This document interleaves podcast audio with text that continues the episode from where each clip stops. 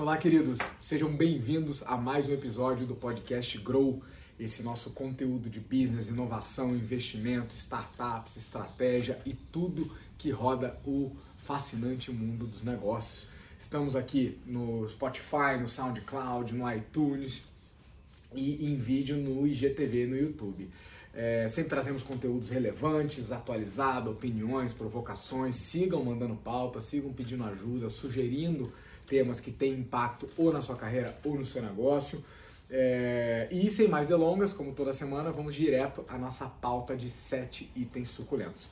Número um, é, vamos pela, pelo quarto episódio seguido trazer aí alguns spoilers da nossa websérie O Novo Normal.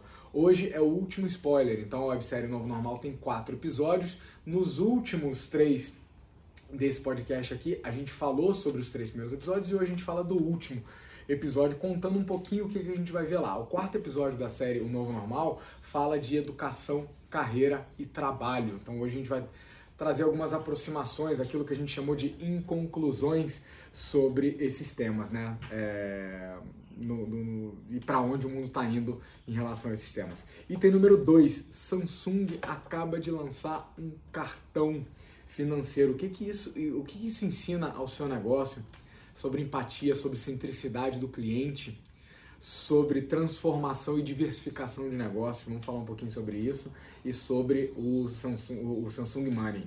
É, número 3, Human Skills, indo além do soft para vencer em qualquer carreira. Eu estou cansado da leitura rasa, hard skills e soft skills e não só minhas pesquisas como a minha experiência mostra que a questão é um pouquinho mais complexa que isso, mas qualquer um que entender e conseguir se preparar vai conseguir se destacar em qualquer carreira.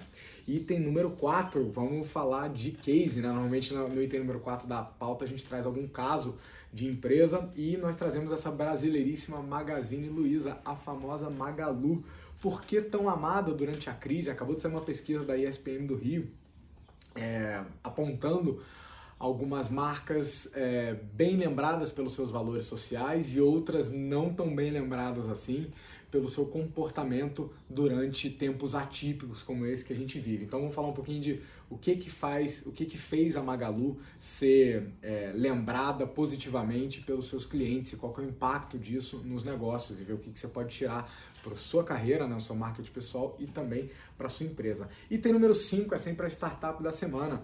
Dessa vez a gente traz a Ninebot. A Ninebot está é, tá aproximando o mundo online e offline aí e trazendo tecnologia digital para a mobilidade. A gente vai falar um pouquinho de um lançamento que ela acabou de fazer é, da Apex, a moto elétrica em parceria com a Xiaomi. É, item número 6 é a dica Grow, né? A gente traz hoje três dicas, incluindo leitura, é, dica de leitura, né? dica de livro. Vou falar um pouquinho esse aqui do Martin Ford, é, The Rise of the Robots, a, a, a levantada dos robôs. É, vamos falar um pouquinho sobre, sobre esse livro aqui. E item número 7 a gente sempre fecha com o bônus, né? Então vocês recebem aí, é, baixam um PDF com link, com recomendações, é, para as dicas que a gente deu ao longo do episódio. Então, sem mais delongas, vamos passar lá para o nosso item número 1. Um. Então, o nosso item número 1 um é sempre, tem sido né, nos últimos episódios, algumas inconclusões, alguns spoilers lá do nosso novo normal, do nosso, da nossa websérie. É, para quem me perguntou, é, Aires, o que, que é? Me descreve aí de maneira resumida, né? O que, que é essa websérie do novo normal? Cara, coisas que eu e minha equipe andamos pesquisando por aí pelo mundo e que são úteis é, para todo mundo que tem um negócio ou uma carreira, né? É, todas as mudanças que estão acontecendo no mundo, não só agora no momento pós-Covid, mas muito do que já vinha acontecendo antes e foi acelerado recentemente. Né? Parte dessas mudanças eu já vinha levantando essa bandeira há alguns anos, mas agora realmente o cenário acelerou. Então a gente vai falar um pouquinho dessas mudanças que foram aceleradas à máxima potência e outras tantas imprevisíveis e inesperadas, que são mudanças combinatórias e como todos vão ser impactados transversalmente. São quatro episódios. O primeiro fala de pessoas e clientes o segundo fala de economias e mercados, o terceiro já fala de negócios e gestão de empresas e o quarto fala de educação, carreira e trabalho.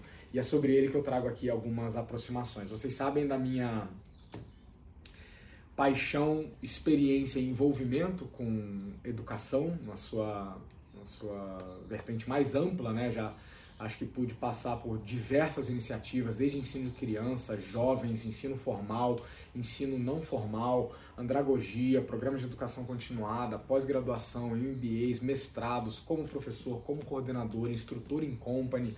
Eu sou um, sempre digo que eu sou um apaixonado por educação na sua essência e por isso mesmo um crítico em seu formato. E esse episódio ele traz então esse gostinho é, diferente para mim e ele é o episódio mais gordo, é o que mais tem é, conclusões e inconclusões, é, porque a gente acabou é, tendo que separar algumas inconclusões para poder tratar as coisas com a, a, vamos dizer, a granularidade e, e, a atenção que elas mereciam, né? Hum. Então vou trazer aqui algumas das coisas. Nós temos oito inconclusões relativas a esse, a esse episódio e eu vou trazer algumas para vocês. Primeiro a gente vai falar sobre o trampo 4.0, né? É uma nomenclatura debochada que, que, que eu dei mas que tem um objetivo, tá? É, chamar de trampo é justamente tirar a carga formal e, e o formato mais conhecido de trabalho, que é o emprego. Né? O emprego continua existindo, o emprego vai continuar existindo, acho que indefinidamente, mas como modalidade de trabalho, ele passa a tomar um assento menos protagonista, ele passa a ser mais uma opção né, entre várias outras modalidades de se fazer uma carreira e de se ter uma, uma, uma vida de trabalho, uma vida profissional realizada. Então, e esse trampo 4.0 ele tem algumas características, inclusive o próprio emprego mudou, né? Então a gente vai muito além da, da, de novos empregos versus velhos empregos, a gente vai tratar trabalho numa, numa perspectiva mais ampla. A gente vai falar também que home é o novo office, né? Quais são as implicações? Vamos passar longe de dicas de home office, porque isso tem um monte aí né, desse conteúdo na internet, coisas muito boas, outras nem tanto, mas cada um acha o seu. Aqui a gente vai falar como que a domesticalização do espaço de trabalho transforma muito do que a gente conhece como barreiras mercadológicas das, dos seus talentos. A gente basicamente é, globalizou os talentos. A partir do momento que eu consigo fazer o que eu faço é, sem barreiras físicas e geográficas, por que não fazer isso para outras cidades, outros países, empresas que estão do outro lado do mundo e com as quais, através de uma plataforma, você consegue interagir e ser remunerado pelo resultado que você faz e não por quantas horas você senta na cadeira. Eu sempre fui um, fui um, um crítico do modelo bunda hora de remuneração e precisou o mundo levar esse chacoalhão num formato muito desagradável, muito triste até, né, por certo aspecto, mas, mas precisou, né, para a gente se dar conta que algumas coisas já funcionam, o mundo já faz trabalho remoto. Eu já trabalhava em equipes remotas, globais, há mais de 10 anos atrás, modelos de follow the sun, de cobertura da operação do negócio às 24 horas do dia ao redor do globo, é, é, handoff de equipe para equipe, diferenças culturais, fuso, idiomas, tudo isso a gente já sabia, as ferramentas tecnológicas já estavam aí.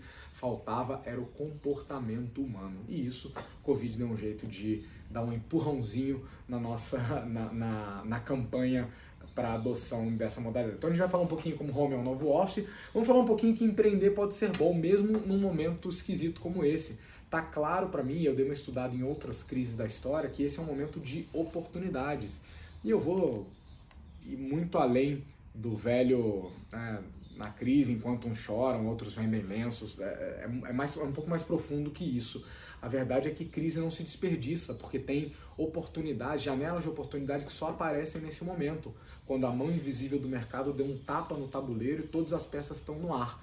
Quem se reencaixar melhor, quem encontrar melhor o seu lugar, pode ser que expanda a vertente de negócio, que chegue no novo cliente, que fortaleça relações com seus clientes, com seus colaboradores, com seus parceiros, a gente vai falar um pouquinho de empreendedorismo nesse momento. A gente vai falar de investimento também, porque se crise não se desperdiça do ponto de vista de oportunidade de empreender, de oportunidade de investimentos também. De ações a startups tem bastante oportunidade aí.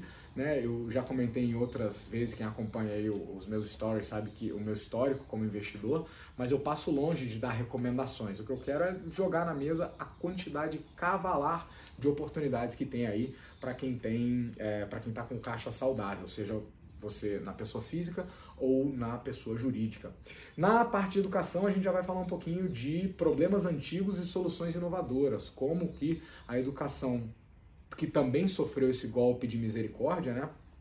necessário, mas mais doloroso, como ela está se adaptando e, e, usando novas soluções para problemas que a gente tem há muito tempo né, nos nossos sistemas educacionais.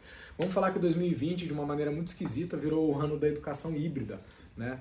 É, eu, eu vi isso de um, de um colega professor meio que em tom de piada. De, a gente começou o ano no presencial e vai terminar no online. Claro que não é isso que quer dizer necessariamente educação híbrida, a gente vai discutir um pouquinho o que, que é.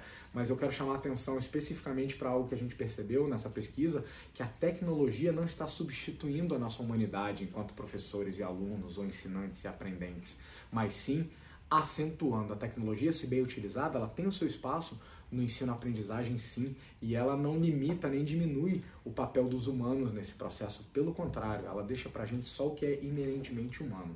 Vamos falar sobre como essa revolução também envolve é, vários atores, ou seja, a nova educação não passa somente por um tipo diferente de professor, ou por um software, ou por um aplicativo, passa por outro tipo de aluno, outro tipo de família, outro tipo de pai, outro tipo de expectativa em relação aos modelos de ensino, outros tipos de gestores educacionais, outras mentalidades. Né? E a gente fecha falando é, de skills na degrees, como que a nova educação está muito mais focada nas competências do que conseguimos fazer do que nos graus, certificados e títulos de coisas que a gente sabe. Enfim, fica aí uma palhinha. Aliás, o pessoal sempre pergunta no, no, no, inbox do Instagram das canequinhas. Essa aqui é da George Washington. Fiz uma especialização lá em 2015. Fui, levei uma turma de, de, de alunos de uma, de uma fundação aqui do Brasil num programa internacional na George Washington e tive o prazer de cursar essa, especialização em gestão de portfólios e projetos internacionais. Então, é, é, é, com muito prazer que eu relembro, a gente falando de educação, é, que quando a gente fala de nova educação, não quer dizer uma educação que substitui o que está aí. É uma educação que evolui os formatos que estão errados. É, alguns de vocês já me ouviram é, proferir a, a, polêmica frase que a educação não morreu, a educação medíocre morreu, e eu estou muito feliz com isso. E é por isso que eu consigo conduzir esse papo fazendo menção a uma, né, uma etapa da minha educação formal, a qual eu sou muito grato, porque a nova educação não substitui o que estava aí, ela melhora que a gente tem. Bom, então aí alguns spoilers, já gastei tempo demais no, no item 1, mas enfim, são temas deliciosos. Eu falei para vocês que eu tenho uma certa paixão por esses temas. Se você quer saber como e quanto você foi impactado e como se adaptar, eu sugiro que você não perca a websérie. Estamos abrindo essa semana as inscrições. Procurem aí nos meus canais, no Instagram. Se inscrevam o quanto antes. É... e uma novidade que eu não tinha soltado em lugar nenhum. Na semana anterior ao a websérie Novo Normal, né, que começa no dia 22 a, 20, a 28 de junho, a gente vai fazer uma série de lives com alguns algumas algum, algumas pessoas destacadas no mercado, tá? Então muitos de vocês vão me cobrando, ah, retoma as lives, retoma as lives, vamos falar, vamos falar mais de negócio, chama convidado, entrevista esse pessoal essa gente foda que você conhece no mundo todo. E eu ouvi o chamado, me organizei aqui e a gente deve ter aí de 5 a 10 lives na semana do dia 15 de junho, tá? Semana que vem, é, com gente destacada de tudo que é lugar do mundo, de tudo que é lugar é, do mercado, para ouvir um pouco deles, né? O que, que eles acham que é o novo normal nessas quatro perspectivas, em pessoas e clientes, em economias e mercados, em negócio e gestão, em carreira, educação e trabalho. Vamos ouvir, porque por mais que a pesquisa que a gente vem fazendo aqui há quase três meses ela é bastante abrangente e profunda, isso só se complementa com a opinião de gente que está nas trincheiras, que está fazendo o mercado acontecer, que está trabalhando, que está vendo, que está vivendo nos lugares. Então é meu presente aí para vocês, conteúdo gratuito de qualidade. E vou trazer gente que acho que vocês vão gostar demais, gente de tirar o chapéu. Beleza? Então não perca, se inscreva, porque aí quem se inscrever recebe é, as dicas das lives, os horários certinhos, os avisos, beleza? Vamos para o item número 2 da nossa pauta. Samsung, exatamente, a Samsung, aquela que você que está acostumada que fazia é, televisão, depois celulares, depois máquinas de lavar roupa e vários outros tipos de, de, de, tecnologia, acaba de lançar um cartão de débito sem tarifas. Um rival do Apple Card, né, o Samsung Money, acabou de ser lançado pela Samsung e promete trazer aí alguns benefícios para os clientes, tá? Anunciaram agora na quarta-feira, é, dia 27 né, do mês passado, então super recente, o Samsung Money. É, o programa é um, é, um, é um programa de débito em parceria com a Mastercard e integrado com o Samsung Pay, que é o sistema de conta corrente, de carteira virtual que a Samsung já tinha nos seus aparelhos, né, nos seus celulares, nos seus relógios. É, com esse anúncio, a Samsung agora entra num patamar, junto com a Apple e com o Google, de empresas de tecnologia que estreia nos, no, com braços de fintech, né, com braços de, é, de empresas de serviços financeiros é, totalmente integrado com o Samsung Pay. O aplicativo do Samsung Pay vai poder gerenciar esses, esses pagamentos. É, a questão é que. Ah, e também tem um programa de rewards, né, de, de recompensas, então de pontos. Então o Samsung Rewards é, também vai funcionar toda vez que o usuário, o cliente é, utilizar o cartão, ele acumula pontos que podem ser depois usados para adquirir é, produtos é, Samsung. Então, assim, a Samsung ela não é a única a se aventurar nesse, nesse meio. Outras techs já foram por esse caminho, né, as, as grandes rivais, e vai ser uma batalha aí para a sul-coreana Samsung, mesmo com toda a sua expertise tecnológica, ela vai estar tá enfrentando o Apple Card, né, que vocês lembram, eu falei aqui num dos primeiros episódios desse podcast sobre o cartãozinho de, de metal da Apple, com a diferença que o Apple Card é função crédito, né, e esse da Samsung é modalidade somente débito. É, além disso, a Uber também nos Estados Unidos, é, eu já comentei muito sobre a capacidade de pivotagem e diversificação da Uber e ela tem um monte de coisa que vai além das plataformas de transporte, tem plataforma de emprego e também um sistema de pagamento de cartões de crédito e débito que só funciona nos Estados Unidos, aqui no Brasil não, não tem. Então a Uber já tem conta digital para os motoristas receberem é, com pagamento em tempo real, já tem o Uber Credit, que é voltado para os clientes, né? inclusive com um sistema de cashback. É, vocês já me ouviram falar da Melius é, num, num, do, num, dos episódios do, do, do, podcast, né? a Melius, empresa startup mineira de de cashback, de pontos, é, o Uber Credit tem alguma coisa parecida, e tudo indica que o Google também está desenvolvendo o seu próprio sistema de pagamento, né? Ele já tem algumas coisas, é, já tem o Google Pay, e aí quando o pessoal da TechCrunch é, questionou é, executivos da Google a respeito, a resposta foi: estamos explorando parcerias com bancos e, sistema, e cooperativas de crédito para oferecer contas bancárias integradas e inteligentes ao Google Pay. Então, é, o que, isso ensina para o nosso negócio? Eu quero falar menos de tecnologia e mais de o que, que ensino, isso ensina ao seu negócio. Primeiro, ensina diversificação. Quem ouviu há uns quatro anos atrás eu lancei uma palestra de é, sobre darwinismo e diversificação de negócio. Associava os conceitos de seleção natural lá de Darwin, lá de 1809, para conceitos de gestão empresarial e diversificação dos negócios para sobrevivência em 2021. E lá eu já falava muito como que empresas como a Google, por exemplo, diversificam agressivamente, entram em outros ramos nos quais elas não têm expertise técnica histórica, mas conseguem construir essa expertise técnica e complementar isso com é, centricidade no cliente, processos fáceis, é, muita criatividade e, é, e o seu co coeficiente tecnológico. Né? Então, acho que a primeira coisa que isso ensina é que o core business está morrendo, ou seja, ah, a minha empresa é só disso e eu, eu decidi o que eu vou fazer e aí depois eu vou ver que problemas relativos a esse assunto eu vou ajudar o cliente. Não, a Samsung e o grupo Alphabet e várias outras empresas estão mais apegadas ao problema do cliente do que, que o que elas consideram é, core business. E, e, nessa palestra eu dou N exemplos de como o core business morreu. Eu falo da Pirelli, falo da Nike, várias empresas é, não tecnológicas a princípio, né, ou pelo menos não de base tecnológica, é, e como elas transformaram os seus modelos de negócios, diversificando para novas áreas. Então isso é uma lição aí primeira para o seu negócio e para a sua carreira. A segunda lição é que diversificação bem feita só é feita com o cliente no centro. Então a Samsung está dando uma aula de empatia e de centricidade no cliente ao dizer: meu cliente tem outros problemas que hoje eu não atendo, mas que eu tenho tecnologia e expertise para atender. Por que não? E essa é a pergunta que eu faço para você. Até quando você vai ficar ignorando outros problemas do seu cliente só porque historicamente você não o ajudava com ele, com esses problemas? Você vai esperar mesmo que o concorrente é, venha para ajudar o seu cliente com aqueles problemas e, e trave com ele uma relação de confiança tão boa a ponto que você se torne irrelevante? Isso serve para negócios, isso serve para carreiras, tá? Sempre foque menos no que eu sei ou que eu posso fazer e mais quais são os problemas é, que eu posso resolver, né? Mesmo que eu tenha que mudar o que eu sei e o que eu sou. É, então fica uma grande lição aí. Tô super curioso para ver como é que vai ser essa briga aí. Como é que vai ser essa briga, né? Samsung, Apple, Google é, e essa entrada nos meios de pagamento. Item número 3 da nossa pauta. Agora a coisa começa a ficar séria. Vamos falar de Human Skills.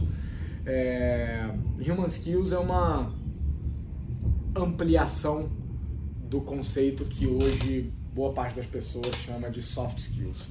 Eu acho que é de um reducionismo sem tamanho, é, é, é diminuir muito a importância e a abrangência das habilidades humanas, chamando-elas só de soft skills. Durante muito tempo fez sentido, porque muita gente nem enxergava que elas existiam ou que eram importantes. Eu acho que a gente já passou esse momento. Então, durante muitas décadas, tratar de hard skills e soft skills, ou habilidades técnicas, habilidades comportamentais ou habilidades brandas, é, fez muito sentido para dar luz a elas. Sinceramente, pelo menos para você que está me escutando aí, é, soft skills já é ó, notícia velha, né? E eu queria expandir então esse conceito para human skills. E não é só uma questão de terminologia e de nome, tá? Eu realmente acho que é muito mais amplo. As habilidades humanas, elas são mais complexas. Elas não são só soft ou só hard. E aí, muito do meu trabalho nos últimos anos tem sido dar visibilidade para isso e ajudar as pessoas a desenvolverem essas habilidades humanas, que são junções do soft com hard, com competências é, contextuais, comportamentais, relacionais, que não se encaixam em nenhum desses dois baldes rasos de habilidades técnicas e comportamentais. Então, naquele mundo fazia um pouco de sentido, mas no mundo atual, queridos, é, por que, que não faz mais? Primeiro, os problemas são muito mais complexos. Então, cada vez mais, como profissional, como negócio, a gente não é requerido a responder uma pergunta só. Você tem que resolver problemas que são conjuntos de várias perguntas. E os conjuntos de competências para responder a isso ficam cada vez mais complexos, nas combinações necessárias. É, segundo, a entrega de valor é cada vez mais transversal. No momento onde as empresas estão deixando de focar nos seus produtos e serviços e focando mais na proposta de valor, os colaboradores, executivos, investidores, todas as pessoas que estão ali por trás daquela, daquela organização passam a ter que pensar em entrega de valor. E entrega de valor não é setorial, é, é transversal. E nós precisamos começar a pensar nisso. Né? A gente falou, acabou de falar da, da centricidade do cliente da Samsung. Então, para você pensar em algo assim, você tem que pensar transversal. E essas competências não são mais setoriais, são transversais. A gente está saindo de um mundo que valorizou durante muito tempo os especialistas, depois valorizou os generalistas e agora a gente está indo para um, um, me parece que para um momento onde a gente valoriza os multi-especialistas. Então, é, cada vez mais dominar algumas áreas do conhecimento e conseguir concatenar isso para construir novas competências complexas vai ser o nome do jogo. Alguns de vocês lembram no ano passado o meu conjunto de lives lá do Brain Fitness e de desenvolvimento pessoal, onde a gente falava muito de polimatia. Eu vou retomar isso esse ano. Tem um projeto de desenvolvimento de competências, é, que acho que vai ajudar muita gente, é, e que um dos temas que a gente vai tocar é polimatia, então desenvolvimento de novas competências complexas a partir do domínio de várias outras competências de base. Então, fato é que esse mundo que a gente vive importa menos o que você sabe, importa mais o que você consegue fazer. A pegadinha dessas human skills, galera, é que elas são dificílimas de mapear a nossa ignorância. Você, todo mundo já me ouviu falar, quem me segue aí há mais tempo já me ouviu falar que todos somos ignorantes, só muda o tema e a profundidade da nossa ignorância. E só que nas habilidades mais técnicas é muito mais fácil você avaliar o quanto que você sabe ou não sabe fazer alguma coisa, né? Você consegue em qualquer habilidade técnica verificar as competências que você não tem. Agora quando isso parte para umas competências humanas, isso fica muito mais difícil. Eu queria trazer, para não ficar o papo não ficar só em opinião, vocês sabem do meu DNA pesquisador e a minha paixão por dados, é, aquela frase de que sem dados nós somos só mais um idiota com opinião. Então eu queria trazer uma pesquisa. Há umas duas semanas eu soltei uma pesquisa para alguns públicos, alguns eventos que eu participei, perguntando que cara tem um novo normal para você e quais são as competências que você quer desenvolver com isso. É, recebemos aí algumas centenas de respostas é, e queria trazer aqui em primeira mão o resultado. Quem participou da pesquisa recebeu é, o resultado por e-mail, mas só para é, elencar para vocês o que apareceu e os exemplos do que, que eu estou falando, para vocês verem como é muito mais complexo do que somente, ah, eu sei que tem que desenvolver gestão, eu sei que tem que desenvolver inovação, eu sei que tem que desenvolver empatia, ah, já ouvi isso. Beleza, mas você sabe o que está debaixo de cada guarda-chuva desse, de cada macro competência, né, o que a gente chama no mercado de competências grávidas? O que está embaixo e como desenvolvê-las? É, é, aí que mora o pulo do gato, é aí que a imensa maioria das pessoas, escolas de negócio, escolas de cursinhos livres, se perdem, porque é, realmente não é um conteúdo trivial. Então vamos lá, apareceram como mais citadas nessa pesquisa, era uma pesquisa livre, então a própria pessoa indicava as, as, as competências, ela não assinalava numa lista para não enviesar, não contaminar é, a resposta da pessoa. E as que mais apareceram foram comunicação, empatia, gestão empreendedorismo, liderança, inovação, agilidade inteligência emocional. Mas olha que difícil, vamos falar de comunicação. Quem aqui consegue medir o quão ruim ou quão bom você é em comunicação. Quem aqui consegue me dizer quais são as pelo menos 10 subcompetências que a gente tem debaixo de comunicação?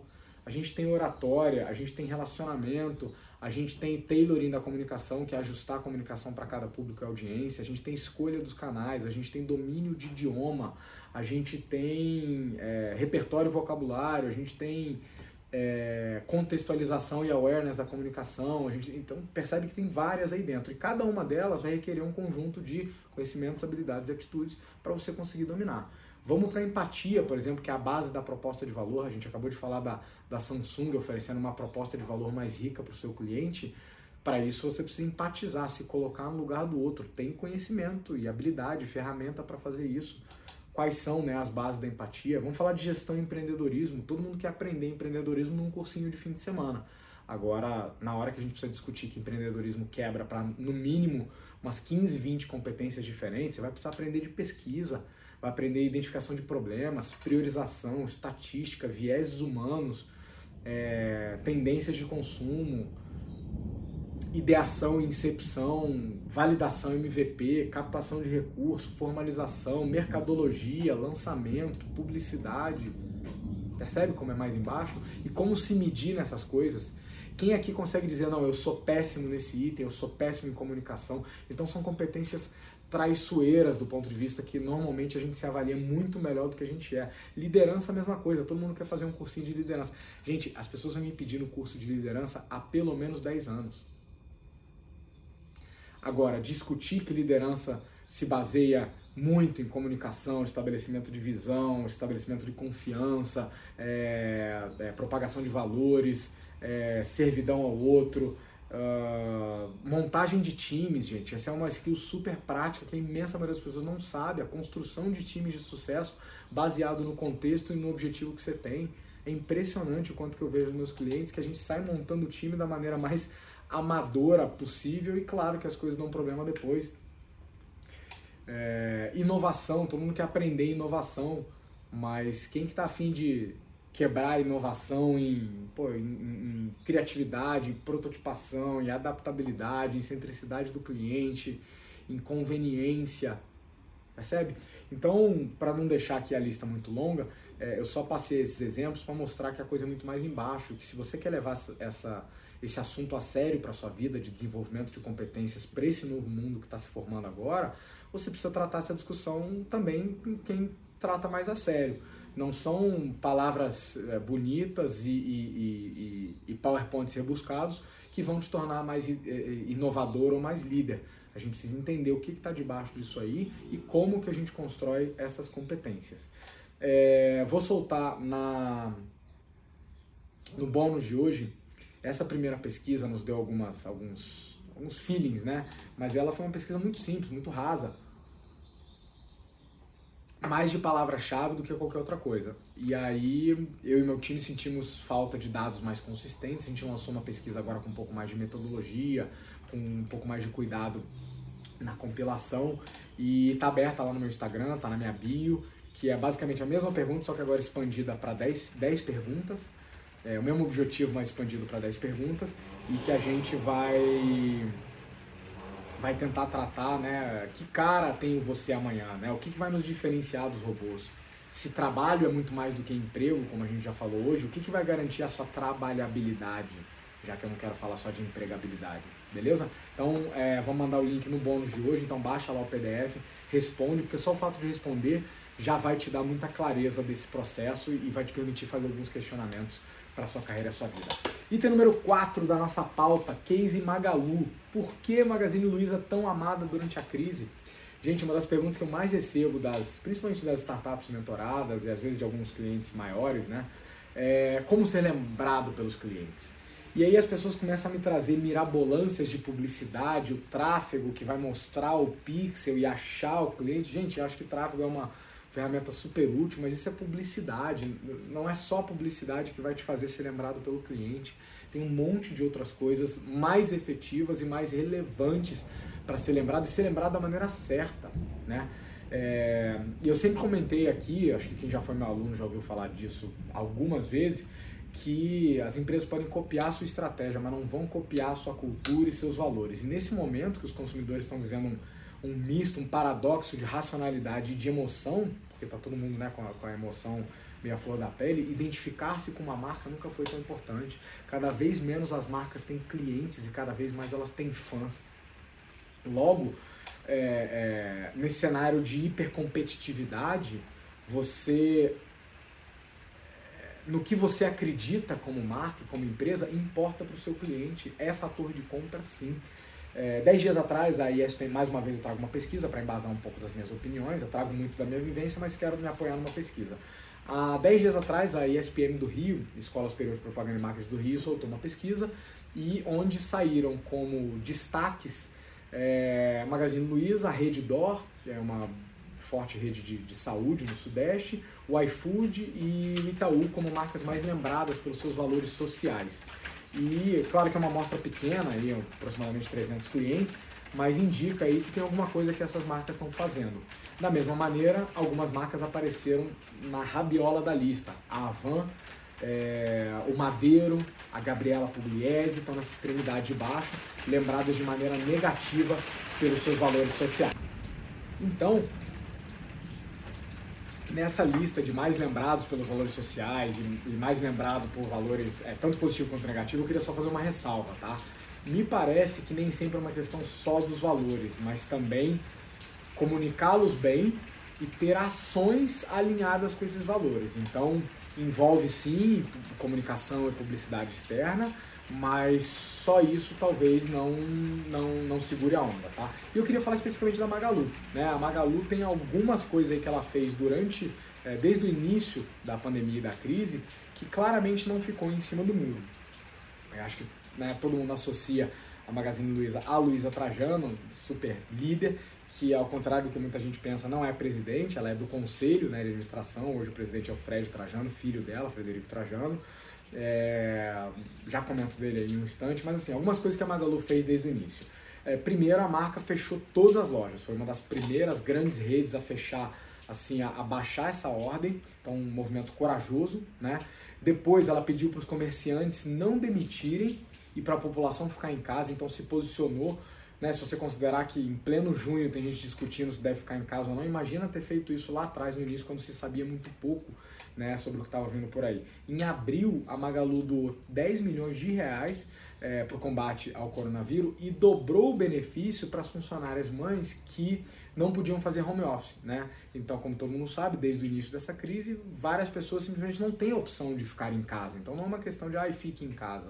É, então, a Magalu teve lá e apoiou essa galera. Em maio, criou, essa foi brilhante, criou uma plataforma para empreendedores venderem no seu e-commerce, foi uma excelente sacada, ou seja, auxiliando vendas da sua cadeia e né, basicamente fazendo um ganha-ganha para todo mundo, para os clientes, para os comerciantes.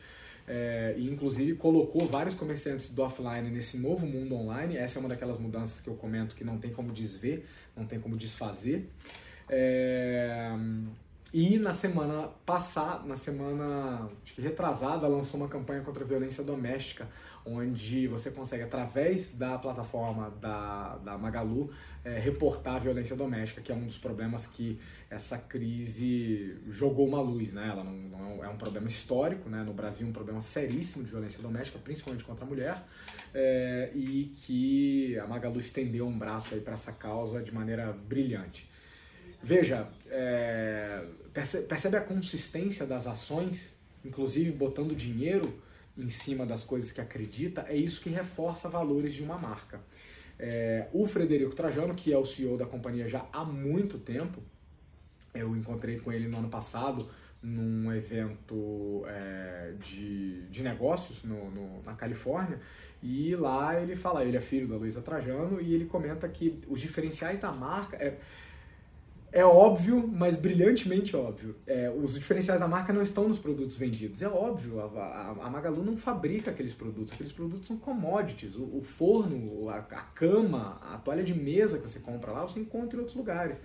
É, mas sim, é, o, o, os diferenciais da marca estão na preocupação que a empresa tem com as pessoas, sejam colaboradores, sejam clientes. Então, é, se posicionaram super bem não só com palavras, mas com ações, e não é à toa que apareceram aí no topo dessa lista. De novo, faço a ressalva, é uma pesquisa com base amostral pequena, mas eu acho que deu para provar o ponto que a gente queria tocar aqui e que a minha experiência confirma, né? De que marcas que têm propósitos e valores vivem regidos por esses propósitos e valores e os comunicam bem, tendem a se conectar com clientes que agora estão buscando isso.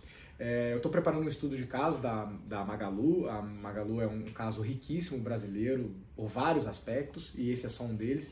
Em breve a gente deve ouvir mais disso.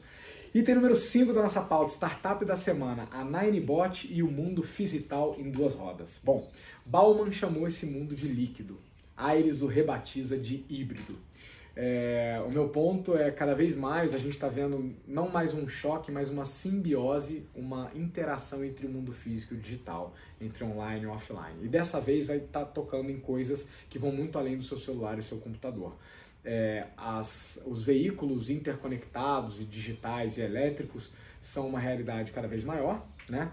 É, e transporte e mobilidade é uma necessidade humana, né? Há muito tempo, principalmente na sociedade moderna, que a gente criou esse sistema de locomoção e tal. Então, são uma área quentíssima na inovação. Recentemente eu estava atendendo uma startup de uma montadora super grande, uma das maiores do mundo, é, é, por que, que transporte e mobilidade virou uma área quente na inovação? Não só pelo avanço da tecnologia, que permite carros ultraconectados e elétricos e, e, autônomos, mas também pela mudança no comportamento. A relação que as novas gerações têm com o carro é muito diferente do que a minha geração, que é.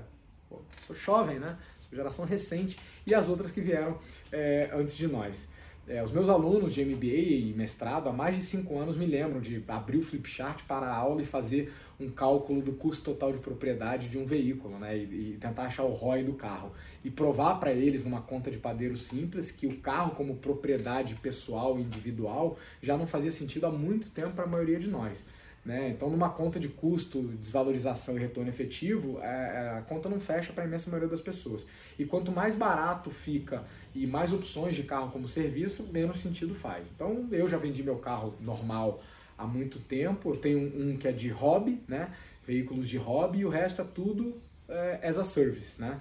É muito mais é, alinhado com o meu modelo de vida livre, leve e enxuta. Bom, com o passar dos anos, essa bizarrice que eu defendia, que na época era um absurdo defender que carro não valia a pena, agora ficou mais óbvia, né? Você tem novas modalidades, muito além do Uber, e, e também startups de montadoras passando a lançar aplicativos de carro como serviço. Não sei se todo mundo acompanha, mas no segmento de gestão de frotas, B2B, é muito comum, além das locadoras, as montadoras estarem competindo com as suas startups de carro como serviço.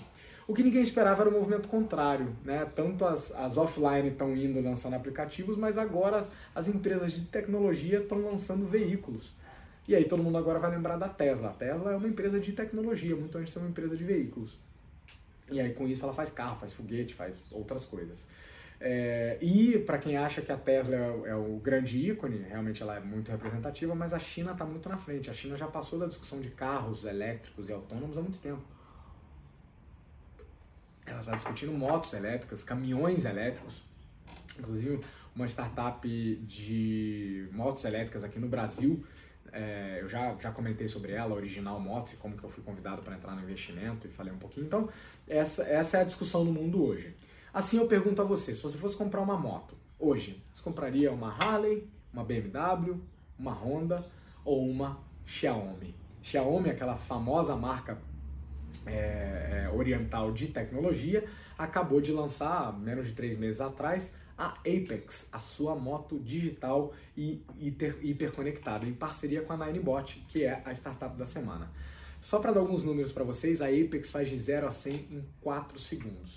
Então pensa, pensa num, num torque bruto, que já é uma das características dos motores é, elétricos associados a um veículo leve, é, 150 cavalos e máxima de 200 km por hora. Só para botar em, em escala de comparação, uma BMW GS 1200, que é uma referência no mundo do motociclismo, tecnologia alemã de ponta, tem 125 cavalos. Então, não estou de nenhuma maneira fazendo hierarquização e dizer que lançaram uma moto melhor, porque esse é um contexto, seria um conceito muito mais amplo com N outras categorias. Mas falando de potência, de velocidade, de torque, de fato é um feito ter chegado nisso. Agora, para fechar esse item, o meu ponto aqui não é sobre motos, apesar de eu adorar o tema nem sobre mobilidade. Meu ponto aqui é sobre a onipresença da tecnologia em todos os ramos e a integração entre os mundos online e offline. Em pouco tempo, carros e motos vão estar absolutamente conectados com os nossos aplicativos, entre si, uns com os outros, com a estrada. Então pare de pensar no teu negócio, na tua carreira, em offline ou online. E sim, pense e offline e online. Para o seu negócio, para a sua carreira, quais são as oportunidades que isso traz de atuar nesse mundo fisital, físico com digital, nesse mundo híbrido. Tem muita oportunidade na mesa e eu quero que você preste atenção para elas. Para fechar o nosso episódio de hoje, a gente sempre fecha com a dica Grow e com os bônus. Então, dicas Grow de hoje, vamos falar de leitura boa. Best-seller do New York Times, livro de negócio, ganhador da categoria Livro de Negócio 2015, The Rise of the Robots que, claro, falando de, se fosse para falar de atualidade, já está velho, né, cinco anos atrás, mas a levantada dos robôs dá um olhar muito antropológico, muito de longo prazo, é uma visão muito bacana do Martin Ford.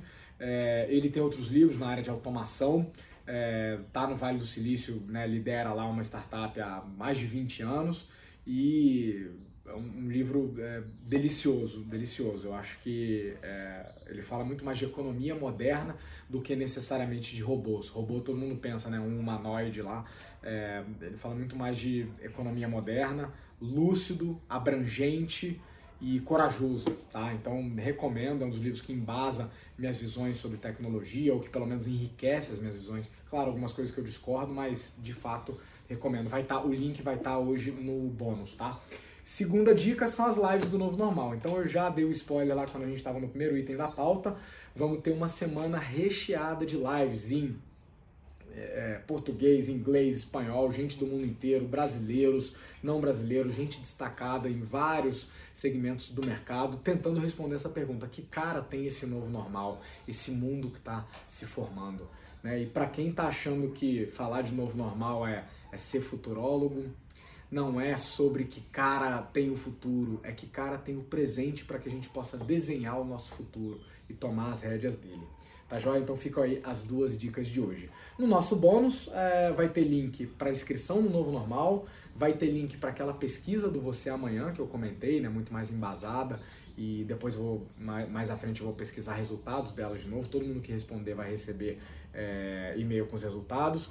Vou botar o link do, do vídeo de lançamento da Apex, a moto elétrica hiperconectada da Xiaomi, e o link do livro Rise of the Robots, do Martin Ford.